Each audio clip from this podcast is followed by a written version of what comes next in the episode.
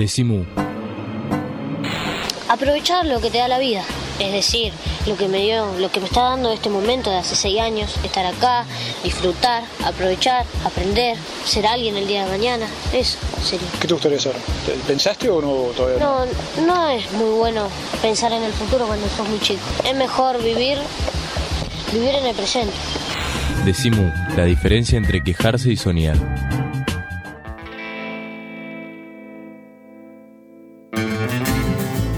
Seguimos en Decimú, hoy estamos transmitiendo desde Mu Punto de Encuentro y estamos con un abogado, el doctor Daniel Salaberry, que con un grupo de abogados, que me tenés que contar Daniel quiénes son, está llevando adelante una causa contra las corporaciones del modelo sojero, del modelo transgénico, del modelo alimenticio. O sea, estamos hablando de Dow, Monsanto, Singenta, Bayer, pero también contra el Estado argentino en la medida en que esta alianza de las empresas, toda esta fiesta nacional con el dinero que deja la soja, está provocando una serie de eh, afectaciones, como decías vos recién al, al explicar la causa, en la comunidad argentina que permite que exista una demanda en la cual un pequeño grupo de damnificados representa a la sociedad argentina para enjuiciar a estas empresas.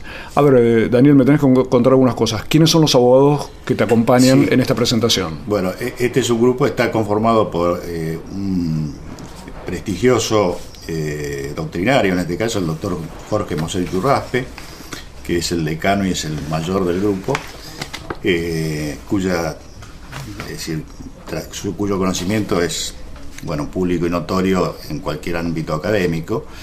Y después eh, también, bueno, el, el resto de los colegas, el doctor Miguel Araya, Horacio Velosi y Santiago Caplú, eh, la doctora Gómez, Graciela Gómez. Eh, bueno, este grupo que conformamos, eh, el grupo base es conformado eh, aquel que comenzamos con el juicio del rachuelo. Y bueno, y redondeando la pregunta que vos me hacías en el bloque, Claro, sobre qué se le reclama a esta gente. era ¿Qué lo que le- estamos, que era nosotros proponíamos. Eh, está esa creación del fondo del fondo de compensación ambiental y eh, ese dinero eh, La idea es que cada empresa tendría que poner dinero para ese allí. fondo. Perfecto. Y eh, de- junto con el reclamo está lo que se llama el daño moral colectivo.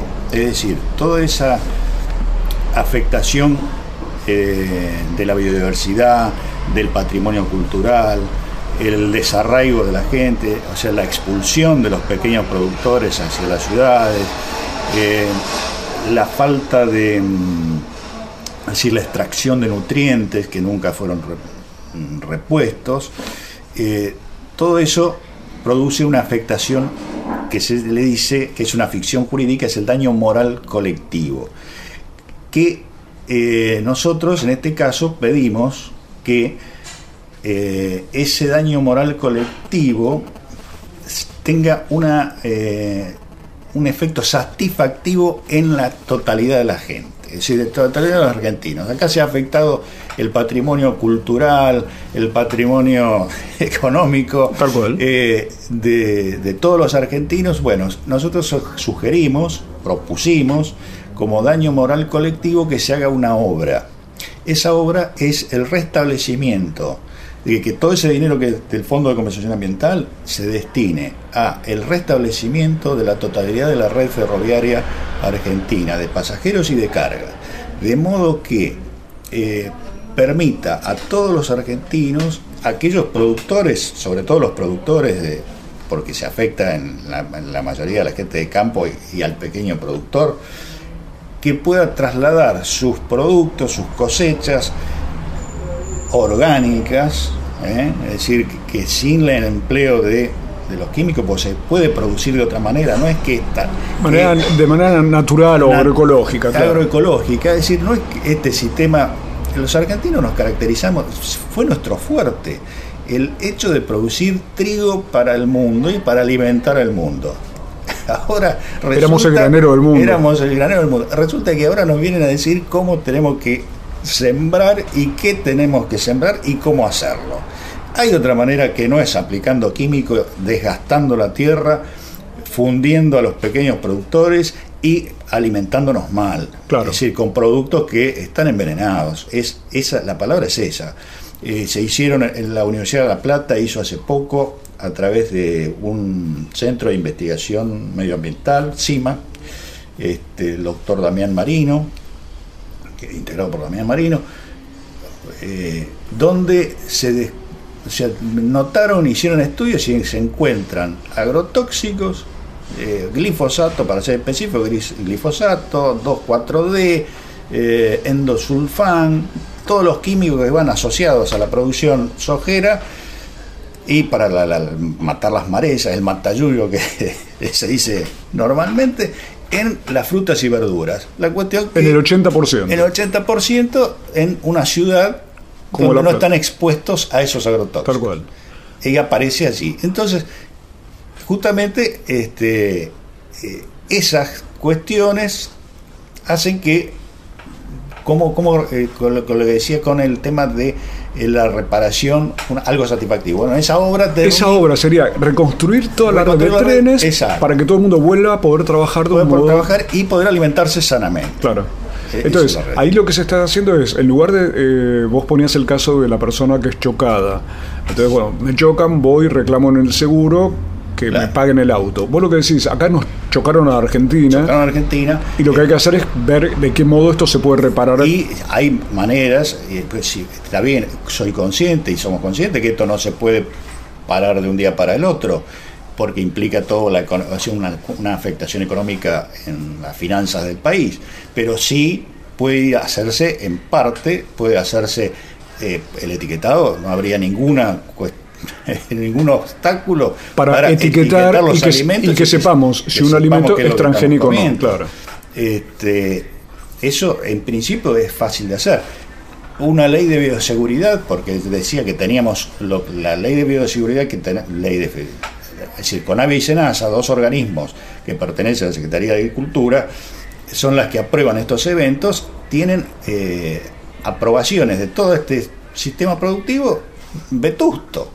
Es Claro. decir, pongamos gente, hagamos una comisión interdisciplinaria, una agencia de, agroto- de, de agroquímicos.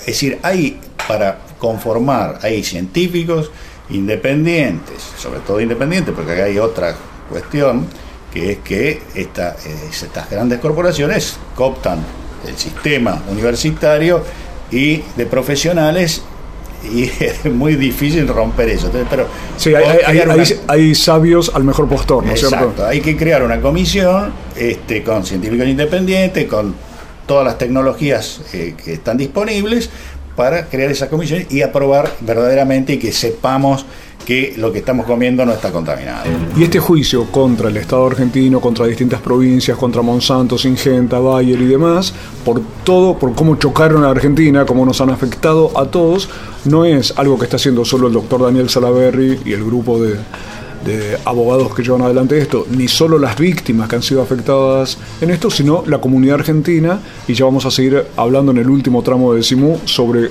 el futuro de esta causa. Estamos hablando con el abogado Daniel Salaberry, pero propongo escuchar un fragmento del programa Científicos Argentinos, donde Adrián Paenza charlaba en 2010 con el doctor Andrés Carrasco. Fíjate la fecha, 2010, pero marca cómo hasta en ese momento la televisión oficial se mencionaba el significado del modelo basado en agrotóxicos. Porque claro, para poder entender si esto está pasando, yo reaccionaría, yo gobierno, digamos, no sé si gobierno nacional, gobierno provincial, ministerios de salud, etcétera, yo diría, miren, no podemos seguir escuchando que hay grupos de personas que están diciendo, están encendiendo unas alarmas, acá vamos a averiguar, necesitamos resolver esto. ¿Es así o no es así? Si no es así, tendremos que demostrar que no. Y si es así, tendremos que tomar las medidas inmediatamente, porque las empresas privadas no lo van a hacer, Monsanto no lo va a hacer esto. Mire, este, Adrián, yo creo que ese es el, este, es el, el glifosato es un emergente de una situación. Acá hay un gran negocio, esto no lo tengo que venir Claro. a explicar acá. Hay, hay grandes empresas, y, pero también hay grandes sectores de, la, de, la, de los productores nacionales o, tra- o- o- o asociados a productores nacionales que están defendiendo un modo de, de- de producir, de producir este, eh, de, de generar agricultura. Eh, si hay un dueño de campo que está acá en la gobierno, capital. El, gobierno, el gobierno, hasta ahora, debo decir, con. Este, lamentablemente no ha reaccionado. No ha reaccionado. Este, es más, ha habido algunas voces este, desestimando y descalificando esta, esta, este relato que usted hacía mención, digamos, tanto el relato que viene del lugar como los relatos que vienen por ahí de los laboratorios porque se han puesto a trabajar con estas cosas. Ahí estaban las voces de Adrián Paenza y el doctor Andrés Carrasco en lo que no deja de ser un antecedente, un documento del juicio contra el Estado y las corporaciones del negocio transgénico que hoy nos está contando Daniel Salaverry. Decimu www.lavaca.org Decimu. Todos los meses, cuando pases por el kiosco, Decimu. Decimu. Mu, el periódico de la vaca. Decimu. Todos los meses pateando la calle. Decimu. No adivinamos el futuro. Creamos el presente. Decimu. Por el derecho a la rebeldía.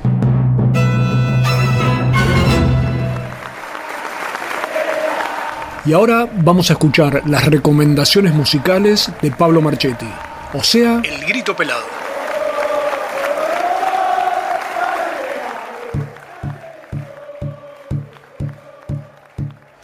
Hola, ¿qué tal? Bienvenidas, bienvenidos. Esto es El Grito Pelado, el segmento musical de Decimú. Y hoy quiero presentarles a un grupo barrial. Claro, dicho así, barrial suena, ¿no? El lugar común nos lleva a un rock, claro, y loco, y rock barrial. Bueno, eh, no, no es el caso. En este caso estamos hablando de, del barrio de Colegiales, ¿no? Eh, en la ciudad de Buenos Aires. Y estamos hablando también de un grupo callejero, porque, claro, las vecinas, el dúo vecina, así se llama este dúo que les estoy presentando hoy, eh, se hizo conocido en el barrio porque toca en la calle. Toca, en la calle los domingos, cuando hace mucho calor, cuando baja el sol, cuando hace frío, con el solcito. ¿No? La gente se lleva su, su sillita, eh, el mate, exacto, el mate, bizcocho, qué sé yo, lo que quiera, así, para pasar una linda tarde agradable ahí escuchando canciones. Marianela Cusani en voz, ukelele, guitarra, y Laura Ledesma en voz, cuatro venezolanos y guitarra también, forman el grupo, el dúo vecina. Eh, que tiene otra particularidad, hacen los mejores packaging de discos que, que existen en la vida hoy. Eh, Después de la mudanza se llama este disco su segundo disco, eh, tan hermoso como el primero en cuanto a su, a su aspecto exterior, pero mucho más elaborado y mucho, con muchos más arreglos y mucha más producción en cuanto a lo musical, con muchos músicos invitados. Vamos a escuchar entonces al dúo Vecina, que sigue tocando en la calle, en colegiales, una vez por mes más o menos. Estén atentos si andan por Buenos Aires a, seguirlas y, y, a ir a escucharlas allí, porque es toda una experiencia lisérgico-barrial eh, escuchar al dúo vecina. Decía, vamos a escuchar entonces el tema Mil Naranjas.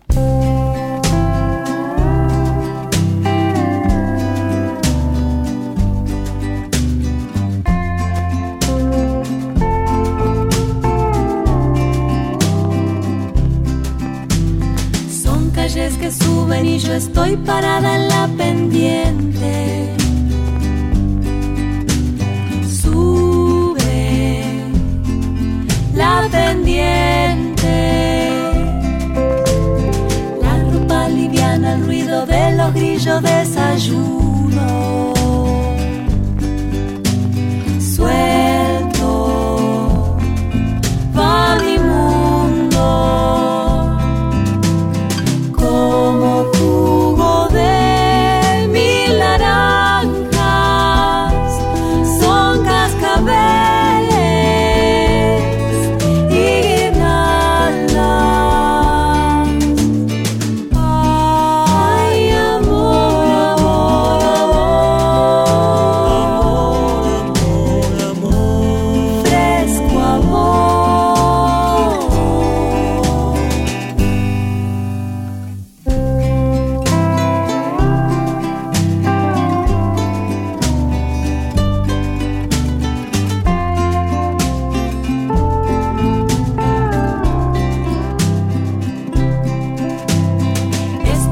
Un laberinto de la pera hasta la frente. Es tu cara.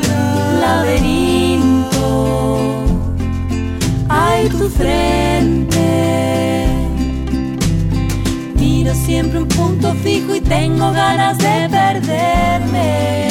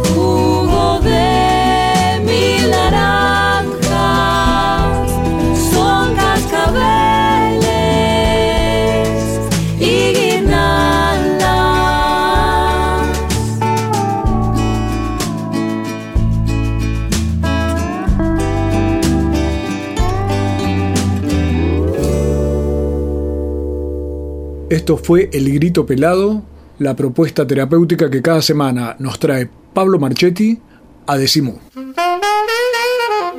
El horizonte, el sol, el aire. Decimu. Creemos en dioses que existen. Decimu.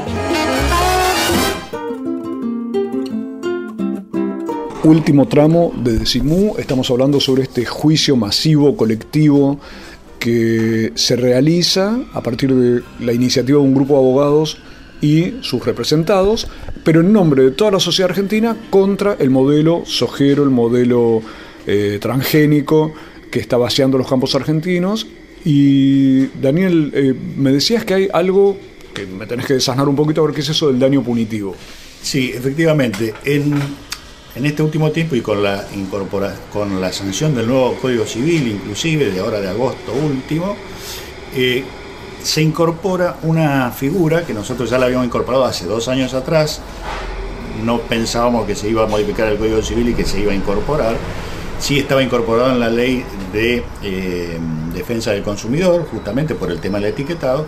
Y el daño punitivo consiste, que es al estilo americano, en una multa o una sanción por el desprecio de, en este caso, estas corporaciones, estas asociaciones, estas sociedades, el desprecio hacia, hacia el otro, hacia, hacia el prójimo.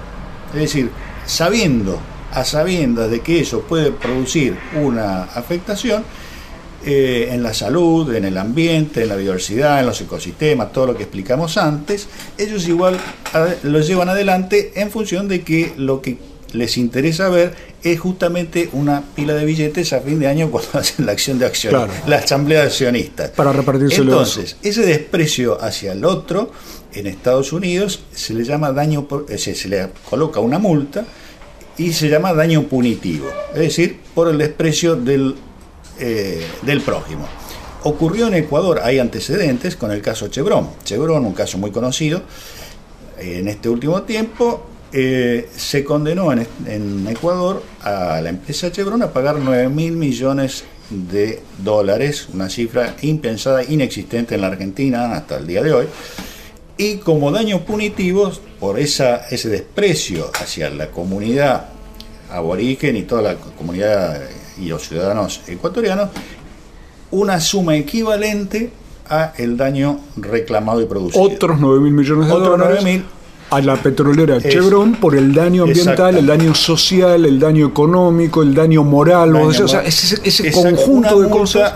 A propósito, estamos acostumbrados a ver en las películas americanas, donde estas eh, películas de abogados, donde por un hecho determinado, como puede ser que se le volcó el café de una marca muy conocida en el eh, a la persona y que por ese defecto del vaso se reclama no solo el monto del daño producido, que son los gastos médicos, todo el trastorno que es legal, sino además una multa por no haber pensado que eh, en el otro que Claro. eso iba a afectarlo Y en el para juicio, que se cuide. en el juicio, Daniel Salaberry, abogado de esta causa colectiva, esta acción de clase contra las corporaciones y contra el Estado por el modelo sojero. Est- Este daño punitivo iría aparte de lo que vos planteabas, que es la reconstrucción de las redes ferroviarias para que el país vuelva a tener eh, sus arterias y sus venas este, de transporte, de un transporte limpio además, ¿no es cierto? Exactamente, o sea, eso permite, como te decía, eh, que uno pueda transportarse, eh, la gente pueda volver a su... Hay miles y miles de pueblos que están prácticamente son pueblos fantasmas, eh, le han sacado... Que- asfixiados. hoy, si cualquiera que transita por el país y va a algún pueblito, va a ver que lo único donde funcionan las vías es por el transporte de cereales o de minerales que van hacia los puertos. Eh, mm, yo que conozco el sur de la provincia de Buenos Aires, veo pasar trenes con 140 vagones desde Rosario hacia Puerto Bahía Blanca, por ejemplo. Claro. ¿Y qué lleva? Es el único, las únicas vías que están perfectas y pasan todos los días miles y miles de toneladas de soja. Claro, o sea, está perfecto lo que decís, porque entonces el dinero que entró por la soja, en lugar de usarse en infraestructura que beneficia a la sociedad, se usa en infraestructura para vender más soja. Con lo cual estamos metidos siempre en el mismo problema. Bueno, el daño punitivo, justo que hablaba recién, tiene esa finalidad, es decir, eh, la persona que hace un daño a sabiendas es porque se beneficia, es decir, traslada los costos de su producción y de su a la sociedad. Entonces, eh, esa- ese exceso de ganancia, el daño punitivo tiende a que dice, bueno, usted ganó tanto, sabiendo que estaba obrando de mala manera, bueno, esa ganancia tiene que devolverla. Ese es el daño, Ese es el daño punitivo. ese es el daño punitivo. Entonces se le aplica fuera de los daños tradicionales y de los daños concretos y emergentes del, Daniel Salaverri, abogado que está llevando esta causa. Estamos a fines de este 2015, este año tan denso. ¿Cómo pinta esta causa hacia adelante? Te pido que en un minutito me cuentes cómo puede uno pensarla. Eh, digo que si son anhelos lo que uno tiene por el momento, eh, no tengo la visualización de un final para la causa. Sé que estamos dando los primeros pasos, esos pasos eh, vienen eh, muy bien hasta ahora, esperemos que siga así y que finalmente eh, se concrete y pueda la Argentina cambiar el sistema agroproductivo, esa matriz de, de muerte realmente, que no beneficia a la vida y que todos podamos producir de buena manera, que podamos comer alimentos sanos y que a su vez podamos exportar elementos, alimentos de calidad y eh, beneficiosos para todos. Si la propaganda que hacen estas empresas es alimentar al mundo, cosa que hoy es alimentar y envenenar al mundo, por todo lo que hemos hablado anteriormente, se puede hacer de la otra forma y ser exportadores de alimentos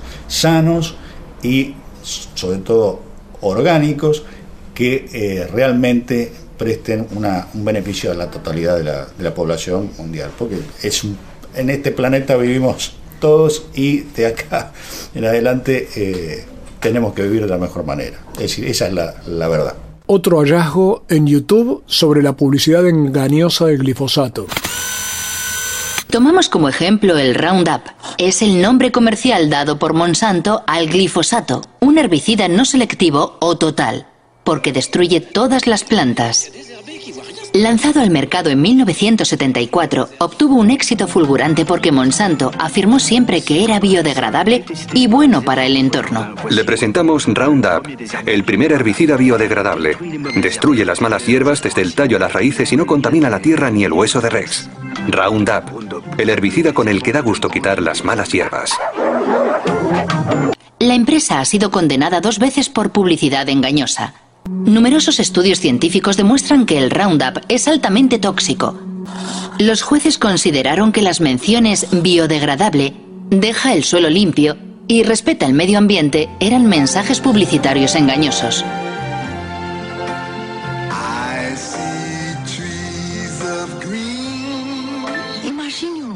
Imagine un mundo que proteja la naturaleza, la tierra, los ríos, donde la gente pueda producir maíz con menos productos químicos y sin matar los bosques. Usted está pensando en un mundo con transgénicos.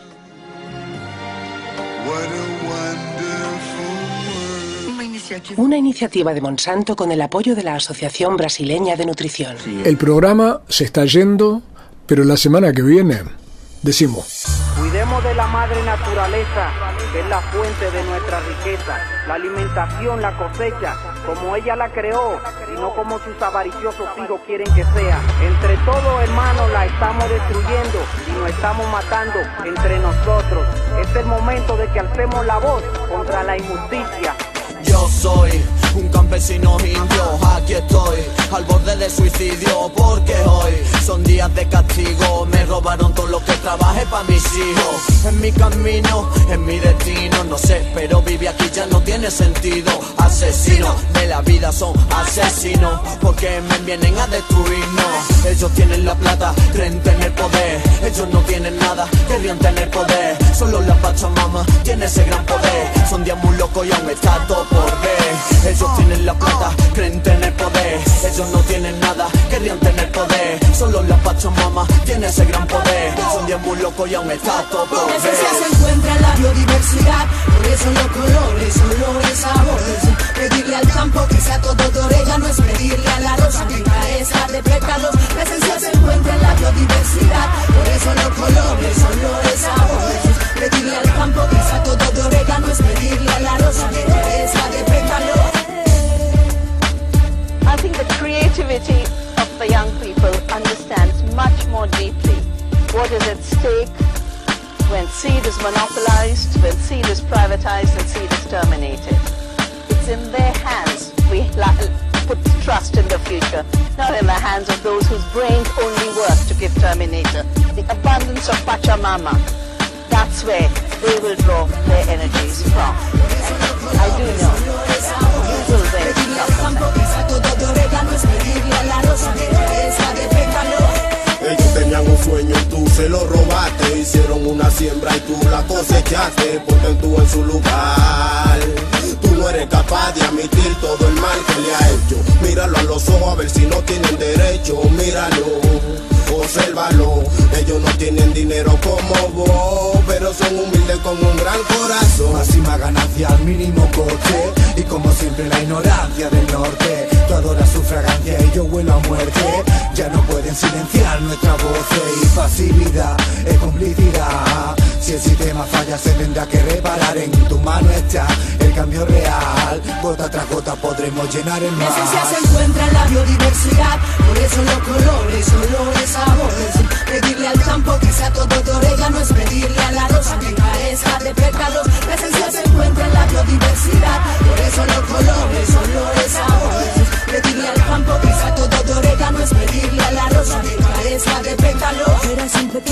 campesino y una super multinacional. Eras en la tierra de todos, de nadie. Eras en semillas transgénicas. Eras en patatas de plástico.